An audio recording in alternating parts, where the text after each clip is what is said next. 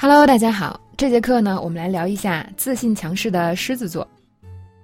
首先来看原文：Leo are confident, dominant, and natural-born leaders。狮子座的人呢，自信、强势，是天生的领导者。那狮子座怎么说呀？Leo，Leo，非常简单的一个词。自信，很多同学都应该会。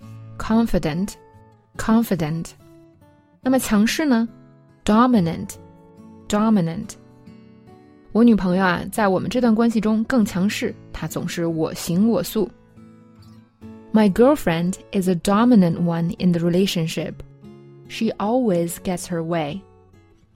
那么 get one's way 是吧？就是嗯，得到她想要的结果。Jack 的性格很强势，但是他仍然对每个人都很好。Jack has a dominant personality, but he's still nice to everyone. 天生的领导者，natural born leader，自然生下来的领导者是吧？就天生的领导者。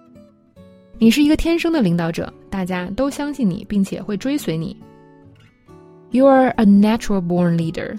People believe in you and will follow you. Laura 既自信又有魅力，并且呢，她不怕冒险，她是个天生的领导者。Laura has confidence, charisma, and she's not afraid to take chances. She's a natural-born leader. 那么狮子座呢，善于团结人心，鼓舞人心。Leo have a talent for uniting and inspiring people. 那么善于呢，这边用 have a talent for。 只对某件事情有天赋，比如说我有看人的天赋，看他们面部表情，我就知道他们在想什么。I have a talent for reading people. I know what they're thinking based on their facial expression. Maggie 对数字有天赋，她可以心算大数字的乘法。Maggie has a talent for numbers. She can multiply big numbers in her head. 把人团结起来，是吧 ？unite people. Unite 就是团结啊，大家一起合作的意思。世界需要团结起来对抗全球变暖。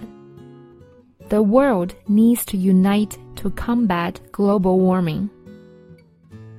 很多大公司联合起来警告总统特朗普贸易战的危险。